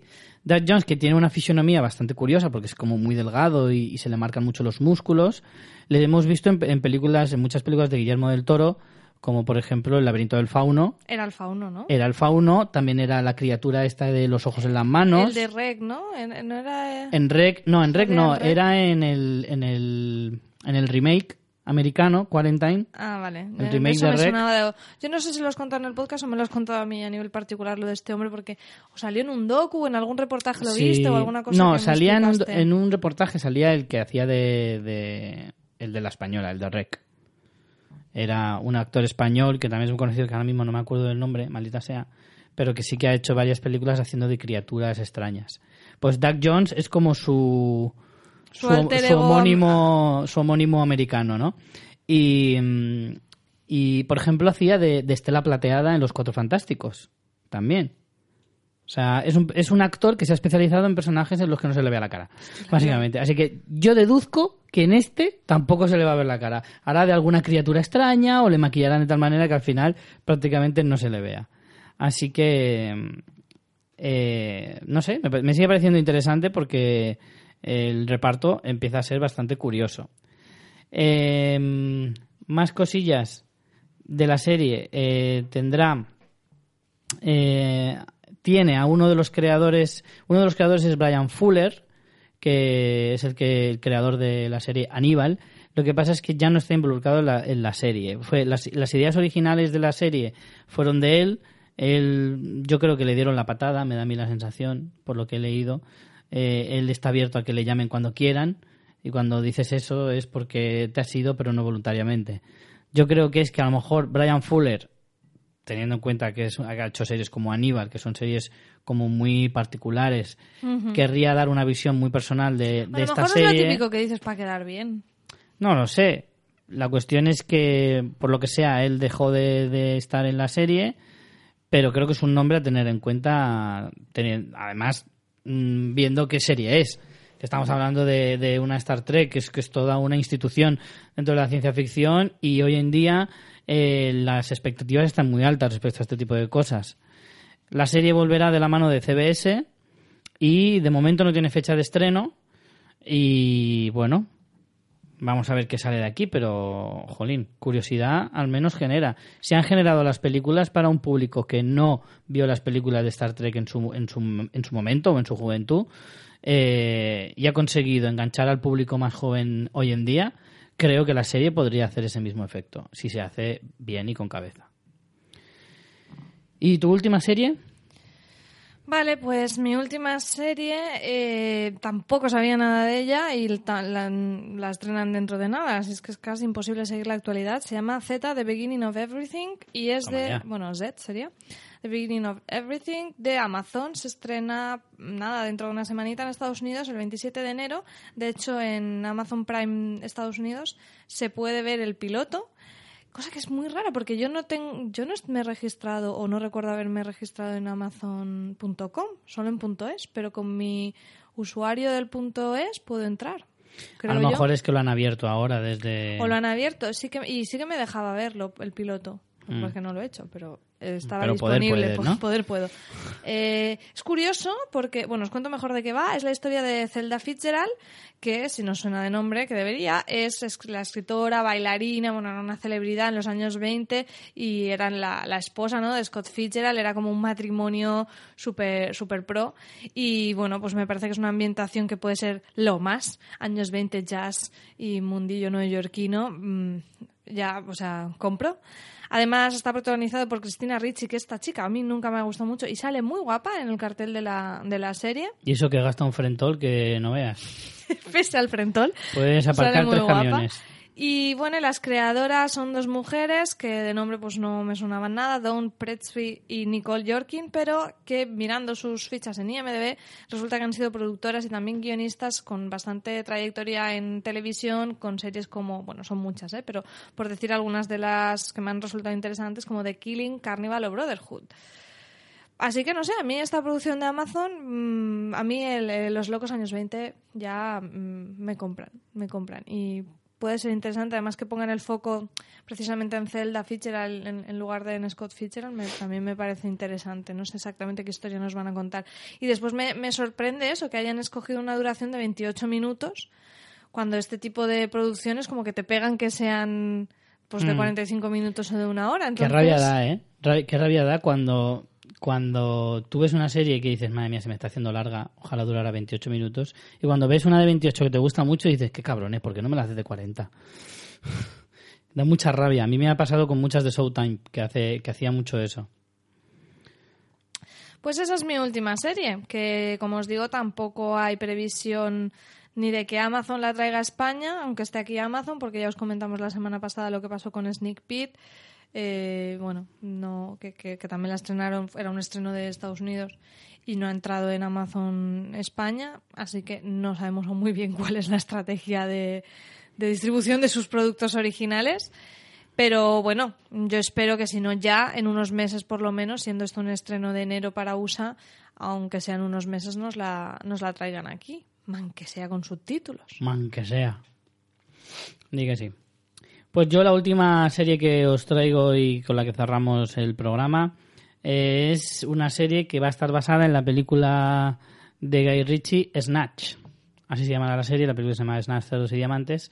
De la mano de Crackle, que es, otra, que es otro descubrimiento que hemos tenido recientemente, que es otra plataforma de streaming bastante desconocida en nuestro país y que bueno y que se empieza a posicionar un poco dentro de este mundo en el que te escribir a codazo limpio pues eh, nos hace esta propuesta que es pues eso el revisionado de esta película que triunfó protagonizada por Brad Pitt y Jason Statham eh, allá por el año 2000 y bueno esta serie este se estrenará el 16 de marzo. Y entre sus protagonistas mm, que más que menos desconocido eh, tenemos a un Rupert Grint que seguro que le reconocéis por ser Ron Weasley de Harry Potter que claro, ahora que está mega forradísimo por las películas que ha hecho, pues se ha, se ha decidido a no solo protagonizar la serie, sino a también producirla.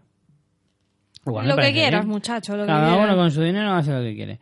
Yo he visto el tráiler y, a ver, yo creo que quiere, quiere captar un poquito la esencia de, de la película de, de Richie, pero eh, no la mía, la de Guy. Eh, pero, pero yo creo que se va a quedar un poco en la superficie. Al final te cuenta pues una historia similar a la que nos cuenta la película, que es pues un grupo de ladronzuelos o de... Bueno, ladronzuelos suena un poco de abuelo. De maleantes también suena de abuelo. Te iba a decir, no lo estás mejorando, ¿eh? Pero bueno, gente, pues, pues eso, eh, Rufianes. rufianes, gamberros, eh, son criminales, pues que se dedican, pero pe- criminales de poca monta, pues que un día se encuentran con un camión cargado de, de oro robado y a partir de ahí pues se meten en, en una vorágine de conocer a gente del crimen eh, desde narcotraficantes al crimen organizado y bueno eh, temas de apuestas y, y demás entonces es un poco pues una de estas historias corales en las que pues mm, cada, cada paso que das pues te metes un poco más en la mierda y aquí Hombre, la si gran consiguen baza el tono más que la historia, la, es que la historia tampoco en Snatch. O sea, está bien, pero quiero decir, Claro, pero es la, historia, el tono. sí, la historia es lo de menos. Aquí lo, lo importante es el tono, como dices, Claro, y sobre todo los personajes. Tienes que hacer personajes muy pintorescos, con una personalidad muy fuerte, que te sepan enganchar desde el primer momento. El humor es muy importante, que tengas un humor negro eh, de estos que, que- que te toque la fibra eh, nada más empezar. Una de las cosas que caracterizaba la película de Guy Ritchie era sobre todo los diálogos, unos diálogos dinámicos y, y muy divertidos. Yo es que soy súper fan de esa película y me Es pa- genera... Es para mi mamá. ¿Eh? Es para mi mamá. Es para mi mamá. ¿Eh? ¿Eh? ¿Amarillo melocotón? Si no la habéis visto, tenéis que ver a, a Brad Pitt haciendo de. de- de Creo que es una de las gitano. películas que, que es mucho mejor verla doblada que en inglés. De verdad lo digo. Yo la he visto en inglés y está muy bien Brad Pitt, pero es que el doblador de Brad Pitt lo, Lo hace, hace, muy genial. bien, sí, lo hace muy bien. Es que Brad Pitt tiene una vis cómica. El otro día estaba, Brutal, brutal. eh, fui a ver a mis padres y como ya tienen Netflix, como todos sabéis, yo voy contando aquí el relato de mis padres. eh, mi madre se pone Friends. El otro día también la llamé por FaceTime y yo digo, ¿qué haces? Pues estoy viendo Friends. Ahora tú estás todo el día viendo Friends. Todo el día, Friends. Y se puso el de, el de Brad, Pitt. Y es que tiene una vis cómica realmente que ojalá hiciera más comedia, tío. Me encanta. Me encanta cuando hace comedia, ¿eh? Es muy divertido, es cierto que tiene una viscómica Súper brutal. divertido. Brutal. Y de hecho, a mí una de las películas en las que más me hizo reír fue en la de los Cohen, Hay que más después de leer. A mí la película no me gustó, pero me gustó. mm, lo- solo me gustaban las partes en las que salía él. Y, y me parece brillante, brillante el personaje que hace. Es genial. Entonces, eh, bueno, volviendo con la serie, pues eso. Si consiguen mm, captar un poquito de cada una de estas cosas, la serie le puede salir bien. Mm, No hay que pretender, como siempre, cuando se hace una serie basada en una película o en otra historia, eh, no hay que pretender que, que te vaya a gustar tanto como la película o que vas a encontrar lo mismo, porque no suele ser así. Y, pero bueno, si consiguen coger un poco la esencia, creo que será más que suficiente. Y hasta aquí pues las series que más nos han interesado y que nos va a ofrecer el 2017 eh, que acaba de empezar. Muchas cosas vienen, ¿eh? Ojito, que todo lo que os hemos contado es muy poquito, es solo una muestra de todo lo que viene, porque hay muchas más. Yo creo que sí que puede dar para una un segundo programa respecto a esto dentro de un par de meses, porque de verdad no os hacéis una idea de, del aluvión de series interesantes que nos llegan. Pero bueno, antes de marcharnos, eh, María, ¿quieres hacer alguna recomendación esta semana? Sí, ahora ya me acuerdo siempre de traer recomendaciones. Esta semana eh, sigo con las apps. Eh, además, justo creo que en Twitter un oyente te la ha recomendado a ti. Sí, La que iba a traer yo, además que la tengo pensada hace tiempo. Y es que se os recomendé hace unas semanas Letterbox. Esta semana, para compensar, ya tenéis para la app para las pelis, os traigo una app para eh, hacer seguimiento de las series de televisión. Se llama TV Showtime. Esta sí que la tenéis disponible en iOS y en Android. Y bueno, em, a mí no me gusta tanto como Letterbox, pero bueno, aún así está muy bien, sobre todo para seguir el calendario de, de lo que se va estrenando en Estados Unidos, porque mm, te pone día a día lo que, lo que se está estrenando. Eh, funciona similar en el sentido de que puedes ir siguiendo series y luego te va dando estadísticas de lo que ves, puedes tener eh, seguidores y seguir gente y bueno, puedes ver un poco la, la nota, etcétera, etcétera. Para ir siguiendo, haciendo un poco, sobre todo sirve, como os digo, más como, como seguimiento, como calendario, no tanto como agenda, no tienes, no tienes como en Letterbox que puedas ver, a ver, en enero, el día 6 vi esto, tal sí que puedes ir haciendo scroll un poco y ves las últimas cositas que has visto, pero no tienes esa interfaz de, de como de diario, que sí que tienes letterbox y de listas. Pero aún así también te puedes eh, clasificar en, en las series eh, con, con series, pues eso, las que quieres ver más adelante, las que has terminado, las que llevas al día, las que no. Está muy bien, te pone en tu perfil te pone una caratulita de la serie y una barra abajo, que cuando está a mitad, pues te pone a mitad, ¿no? En amarillito y cuando llega el verde y la vez que la llevas al día dices, Dios, qué placer. Así que nada, os recomiendo esta aplicación, TV Showtime, para iOS, para Android y para todo el mundo. A mí me la han recomendado esta semana para que dejara de lado mis Excels. No, pero yo, a ver, vamos a ver, vamos a ver. No nos volvamos locos. Se puede tener todo. Yo tengo Excel, Excels compartidos, eh, apps y, y todo, todo apuntado. No, Claro. una cosa no quita la otra, pero por ejemplo el Excel, pues yo no lo actualizo todos los días. Entonces entro sí. a la app y puedo ver, a ver qué vi ayer, ¿no? Entro, pues mirar, pues ayer me vi eh, dos de Jane the Virgin. Tienes, como digo, calendario por ver, que te ponen todos los episodios por ver y episodios vistos. Si haces scroll para arriba, ves los episodios vistos. Pues yo, por ejemplo, ayer me vi dos de Jane the Virgin y aún no lo tengo en el Excel. Luego voy y, lo- y me lo pongo. Pues ya. Pues a mí me ofrecieron eh, que probara la, la aplicación y para que dejara mis Excel le dije, probaré la aplicación, pero mis Excel son sagrados. Son sagrados, eso no me lo quita nadie. Yo las buenas costumbres no las pierdo nunca. Pues yo voy a recomendar una película, que es eh, una de las últimas películas que he visto en el cine, y es una la que yo considero que va a ser de las películas del año, a pesar de que ya han saltado muchos haters, pero creo que La La Land lo va a petar en los Oscars y creo que va a ser uno de los títulos de 2017. Yo que no soy fan de los musicales, tampoco soy muy hater, me pueden gustar o no gustar, pero tampoco es un género que a mí me entusiasme. eh, salí encantadísimo. Entonces, ¿no haremos un, un episodio a dedicado a musicales en algún momento? Mm, No es descartable. Puede ser una oportunidad para acercarte al género. Puede ser, puede ser. Yo siempre he estado abierto a los musicales, no, no tengo ningún problema en, eh, en retomarlos. O sea, en retomarlos, en, en verlos cuando, cuando me presentan una buena idea. Y en este caso, La La Land, pues eh, a pesar de que... O sea, a pesar no, más bien gracias a que los, los Globos de Oro me terminó de convencer porque arrasó eh, ya estaba medio convencido al ver que la protagonizaba Ryan Gosling, del cual me declaro fan cada día más. Yo siempre he sido fan de Ryan Gosling, pero es que cada vez me gusta más este chico. Creo que está progresando muchísimo. Y lo que hablábamos antes de la viscómica de Brad Pitt, pues Ryan Gosling va un poco en esa línea, yo creo, ¿eh? ¿Será Ryan Gosling El el, nuevo Brad Pitt? Pues no. De los que hay, es el que más me pega. Si Brad Pitt era el nuevo Robert Redford, eh, Ryan Gosling es el nuevo Brad Pitt, yo creo. Yo creo que sí. Va, mm, le pega mucho el, el- el tipo de, de películas que hace, eh, la forma que tiene de actuar. Tal vez no llega a ese nivel, el nivel de Brad Pitt, pero igual con los años sí que se le va acercando más. Pero en cualquier caso, La La Land es una delicia de película, divertida, bonita. eh, los números musicales son algunos son espectaculares eh, y de verdad que merece muchísimo la pena. Y además es una de esas películas que son imprescindibles. Es si al final del año se te han olvidado un par de pelis por ver, esta no puede ser una de ellas.